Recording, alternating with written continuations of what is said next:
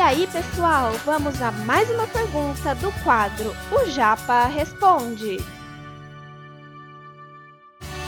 Você está ouvindo Redação Cast, o podcast para quem quer uma redação nota mil.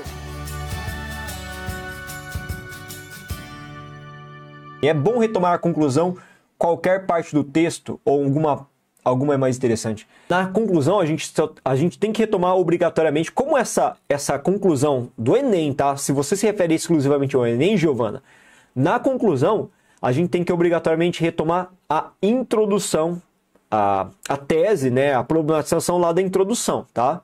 E sempre no começo. Primeiro período que você vai utilizar na conclusão é sempre para recuperar essa informação inicial. Agora, se você estiver falando de modelos diferentes de redação, como a UNESP, a conclusão se baseia unicamente em fazer uma síntese dos argumentos anteriormente apresentados. Então é bem mais simples, né? Beleza? Você não precisa fazer na conclusão tá, a retomada de repertório, a não ser que você queira. Essa é uma forma eficiente de fechar o texto. Na que eu fiz aqui, na conclusão que eu acabei estabelecendo, a gente fez essa retomada.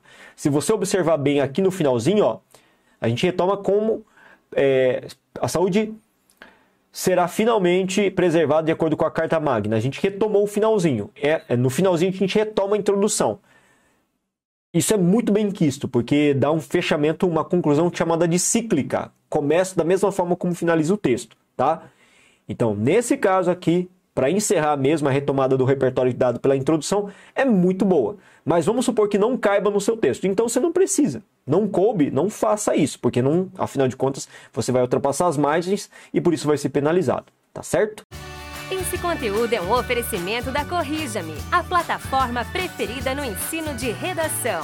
Saiba mais em corrijame.com.br.